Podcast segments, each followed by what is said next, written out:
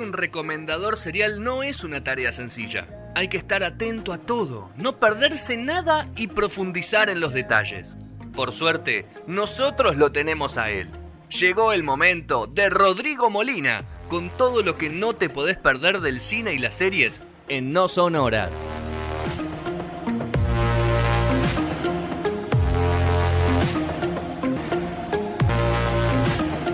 Tercer bloque de No Sonoras, 18.48 de este viernes 21 de mayo. Le voy a saludar a mi amigo señor Rodrigo Molina. ¿Qué hace Rodri? ¿Qué tal? ¿Qué tal? ¿Qué tal? Eh, Bueno, vamos a hablar del legado de Júpiter.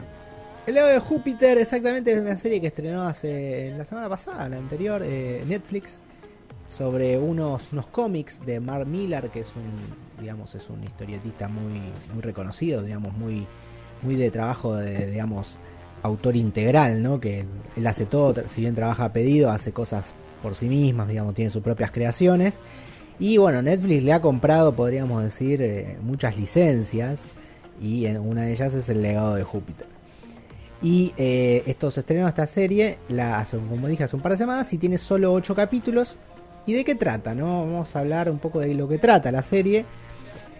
Es, eh, nos sitúa primero en la actualidad, en, un punto donde existen eh, cinco, sabemos que existen cinco o seis personas eh, que tienen poderes, que tienen, son superhéroes y que se han encargado, digamos, de alguna forma de combatir el crimen, ayudar a su nación, mantener un poco las cosas con calma durante mucho tiempo, de los años 30 hasta ahora, imagínense, o sea, casi, ¿cuánto estamos hablando? 90 años, Así a un montón de tiempo. ¿Qué sucede?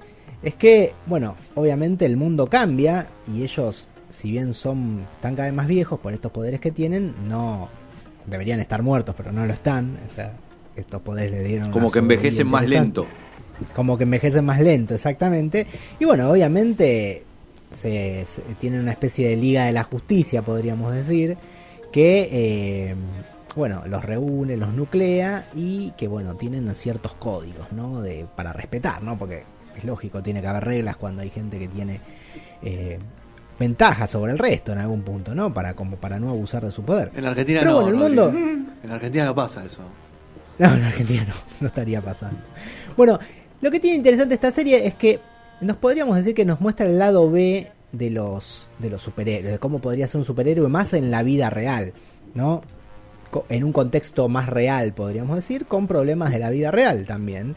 Porque acá no solo vemos cómo los superhéroes tienen que, digamos, salvar, no te digo al mundo, digamos, al, eh, enfrentarse a los criminales, a situaciones muy puntuales, también hay supervillanos, obviamente, porque si no sería como muy eh, des- desequilibrada la cosa, que obviamente hacen cosas malas, pero a la vez esto, este, hay un, eh, hay de estos cinco o seis que dijimos que están ahí, como de estos héroes antiquísimos, digamos, de los años 30, eh, tienen, uno son, son familia, hay padre con la madre que es eh, también tiene superpoderes, está su hijo y su hija que también tienen superpoderes, y, y en ellos se nuclea una especie de drama familiar paralelo a toda la historia, que obviamente tiene que ver con la historia. Entonces estamos viendo cómo sería una persona con su familia conformada que a la vez tiene que empezar a, digamos, a combatir, digamos, el crimen, a los ladrones, pero a la vez tienen una vida en su casa, ¿no?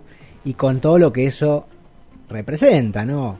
Los conflictos con los hijos, los problemas con la mujer, pero no de una forma así podríamos, podríamos decir así tonta, sino con problemas muy concretos, digamos, de, de la identidad, el padre ausente porque los, los hijos que reclaman al padre por, por estar ausente, por no estar en esos momentos, la responsabilidad de ser quienes son, eh, el legado también, ¿no? ¿Quién va a tomar la posta una vez que ellos no estén? Y bueno, hay un montón de cosas, pero como dije, el conflicto, uno de los conflictos más grandes, más allá de este, este lado B, podríamos decir, de la historia, que, que es muy importante, que es el tema familiar, es eh, que el mundo ha cambiado y que el código, digamos, de, para un superhéroe de los años 30 ya no sirve, o mejor dicho, está medio de modé, o no aplicaría de la mejor forma para los años 2020, ¿no? Entonces se plantea todo esto, la historia me, parece muy muy interesante, estos ocho capítulos nos van a, a contar en forma paralela lo que está sucediendo en la actualidad y cómo estos primeros superhéroes eh, consiguieron sus poderes, ¿no? Que arranca la historia en los años 30. Entonces tenemos como dos líneas de tiempo contadas a la vez. Y a lo largo de los ocho capítulos nos vamos a ir enterando cómo consiguieron los poderes yendo al pasado y los conflictos que tienen en la actualidad. La verdad que está muy bien, me hizo acordar un poco a Watchmen en algún punto en cuanto a lo que quiere contar. No sé si alguna vez vieron la película de Watchmen o la serie de HBO Sí. o el, leyeron el cómic, que es nos muestra también una especie de lado B de los superhéroes, o sea, cómo serían los superhéroes en un mundo extremadamente más cruel y más realista. Pero lo que no mostraba Watchmen en algún punto era, digamos, lo- los, La intimidad. los problemas de la, claro, la intimidad, los problemas de la, de la gente común, podríamos decir. ¿Qué pasa en una familia de superhéroes? ¿Qué problemas tienen? ¿Qué, qué hay entre la relación de un padre e hijo cuando son cuando tienen poderes? O sea, ¿qué, qué sucede cuando el tipo es un, el tipo más poderoso del mundo y, y a la vez quiere dictar, por decirlo de una forma, qué es lo correcto para sus hijos? ¿Pero es ¿Cómo- tipo poderoso, tipo? Superman o algo en particular? Es algo así como un Superman, exactamente. Sí, sí, tiene poderes así grosos y obviamente los hijos heredaron esos poderes también. Igual también, Eh, o sea, van por el mismo lugar. Los poderes Van por el mismo, o sea, tienen, son también poderosos, pero claro, él es un patriarca hecho y derecho, y ya dijimos, nació en los años Machirulo. Sí. 2000, 1910. No, no te digo machirulo, pero un poco chapado a la antigua, donde las cosas hay que hacerlas como él dice, porque él sabe, y bueno, como que no, no da lugar un poco a, las, a, otras opiniones. Entonces a mí me pareció súpermente interesante para no quiero hacer un spoiler, pero digamos, está, está todo dado para una segunda temporada. Estos ocho capítulos realmente funcionan más como una especie de, de ventana a, a lo que va a ser una segunda temporada donde se va a poder desarrollar muchas más cosas. Esto es como una introducción, podríamos decir, un tanto larga, digamos, que podría que no- donde no pasan demasiadas cosas, pero te enterás un poco del background que necesitas saber un poco para entender la vida de estos superhéroes, porque convengamos cuando uno se mete en esta clase de historias no es lo mismo decir, bueno, Batman, más o menos uno ya sabe quién es Batman, qué le pasó a Batman, Superman. Claro. Acá es como que tenés que armar toda una mitología, todo un background, todo como, para entender un poco por qué estos tipos son tan grosos, por qué la gente los respeta, por qué se enfrentaron al mal. Y bueno, todo eso no es fácil de explicar en dos segundos. Entonces está muy bien acá la, la serie haciendo eso. Y eh, realmente a mí me, me gustó mucho. Eh, Justo no está Juan Martín, que creo que no le había gustado tanto. Eh, Por eso no vino. quería- No entiende nada. No, entiende nada. quería escuchar. No, pero está muy. O sea, cada uno tiene sus. Ya le Los actores son como los futbolistas. subjetivas y personales, ¿viste? Al respecto, pero a, mí- a lo que a mí me respecta, me parece que es un buen inicio. Es un buen inicio estos ocho capítulos, que no son muy largos, hay capítulos de promedian los 40 minutos, más o menos 45 minutos.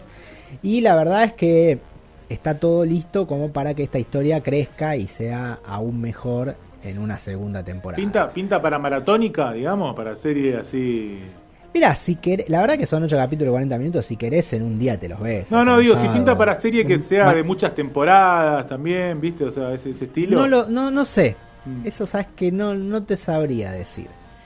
Eh, vamos a ver cómo, cómo. Ahora, digamos, en esta temporada se abre un conflicto que obviamente no se resuelve y que tendría que tratar de resolverse en la próxima temporada. No, ya al tener una temporada de 8 capítulos, no da como una super serie de, digamos, con lo que podemos decir series más, a lo que estamos más o menos acostumbrados, que son temporadas de 20 capítulos. O sea, es como la historia es un poco más condensada, ¿no? ¿Tiene algo de no- WandaVision, Rodri? Nada, Nada, ok. nada. No, no, no, Con el no, tema de no, no, los superhéroes, por eso te pregunto. ¿no? No en el mal sentido, ¿eh? Sí. No, me refiero que. ¿Qué tenía WandaVision en comparación? WandaVision te ponía en una situación de familiaridad casi al ridículo porque estaba haciendo una especie de. de Telenovela. emulaba una, una, una sitcom, una, eh, una sitcom familiar. Pero lo que nosotros sabíamos de WandaVision es que ya conocíamos a los personajes, teníamos 23 películas anteriores En el lomo. más o menos ese, uni- ese universo. Entonces está enfocado de otra forma distinta. Acá es todo un universo por descubrir. eh, Es raro. Muy bien no sabes, eh, de hecho al final de la temporada muy bien no sabes realmente cuánto está expandido su universo, cuántos superhéroes Claro. hay, cuántas personas con poderes hay. eh, no sabes muy bien, sabes que hubo un problema con uno, pero no, no sabes muy bien cuál fue ese problema. Son como un montón de incógnitas. Digamos. todo que nació acá, hay- ¿no? Hay, sea- todo un mundo, todo un mundo por descubrir. sí. Na- nació todo en la serie, o sea, todo lo que es guion, o sea, na- no hay nada de que sacaron de algún lado. es todo- Está basada en un cómic. Ahí va. Está basada en un ¿Y cómic. el cómic qué eh, onda? Y el cómic, mira, por lo que tengo entendido, acá se está editando en este Mm. momento, la editorial Utopía lo, lo está editando, creo que van dos volúmenes. Y eh, a parecer la serie se aleja bastante, hay Ah. muchos críticos respecto al, a, a los, se- los seguidores del cómic, a lo que se mostró en la serie. La verdad que eh, estuve hablando con un par de personas, con unos amigos, me decía, a mí me, ayud- me gustó más no saber nada y como que las- me pareció mucho más atractivo así. eh, Pero tiene sin sus haber fanáticos. leído el libro. ¿Cómo? Que tiene sus fanáticos, tiene como su gente fiel. Bueno, sí, tiene oh, todo, todo hay fanáticos fa- de Es todo. para Sí, todo, lo ¿no? sé, pero, pero Me es refiero como a que, que como que es gente un- que es se va a quejar un- si no va de la mano del cómic. O sea, va- hay gente así. Y siempre hay un grupo de gente que se va a quejar. Convengamos que no es un es un cómic más de nicho, ¿no? Es como más de culto, podríamos decir. Ah, ok. No es algo súper mega masivo. Pero bueno, es conocido porque Mark Millar es un tipo que, es, un autor así reconocido, más allá de lo que haga, por decirlo de una forma.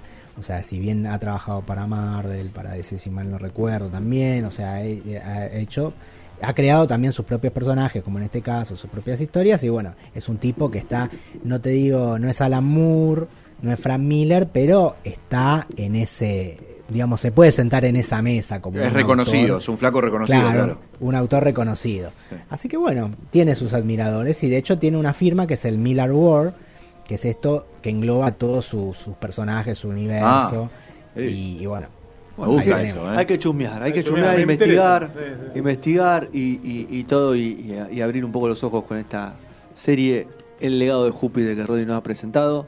Si Rodri Exactamente. eh, eh, superhéroe yo hay que escucharlo, Rodri. Sí, yo, yo estoy. Yo lo, no, yo lo sigo, lo que él recomienda yo lo sigo. A mí lo que me mata de esta serie que es que, que, que capaz te empiezan a abrir o te proponen que puede llegar a abrirse un universo y después te la quedan en el camino y decís la repu, ¿viste? Te tiran dos temporadas y te quedó todo abierto y decís. Héroes. ahora- héroes mismo, claro, héroes. Claro. sí. Los Acá 4400. No, no está tan abierto todavía, es digamos, está bastante cerrado, lo que está abierto es toda su historia en sí misma, Claro. ¿no? Porque no, no te cuenta poco, podríamos decir. Ah, para que lo tengan a Mark Miller, eh, Sí. para su personaje más conocido es Kikaz.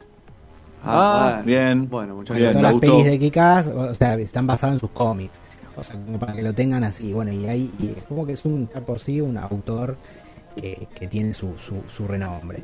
Así que bueno, lo que tiene el que quiera que la vea, me parece muy buena. Y le hago una recomendación para el día de hoy también, siguiendo un poco, no, es, es com- no, no llega a ser cómic, pero está detrás de él alguien que ha hecho una película sobre cómic, que es Zack Snyder. Sí. Hoy se estrena en Netflix, o bueno, si no, ya se estrenó, ya, se, ya está disponible, El Ejército de los Muertos.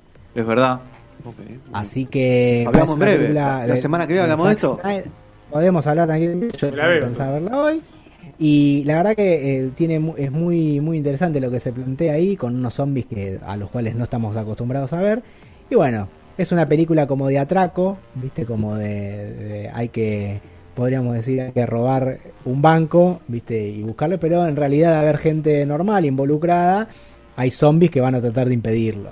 Así que va, es, es muy interesante, me parece muy entretenida y está Zack Snyder de atrás que para muchos es una especie de eh, está muy idolatrado, una especie de dios para para mucha gente y fans de, de las películas de los superhéroes también. Así que bueno, aprovechenlo, mírenlo y la semana que Rodri, viene te, te puedo hacer una pregunta de lo- algo que me acabo de enterar en este preciso momento. ¿eh? A ver, Terrible. capaz, capaz que la Julio, mía. 2 de julio, hay una serie de Monster Inc. Es- me vuelvo loco. Monsters at Work. Ya la quiero ver. mirá, no sabía. Meter la mano en el bolsillo. Disney Plus, Disney Plus. Original Series. Streaming July 2. Ya la quiero ver. Es Estoy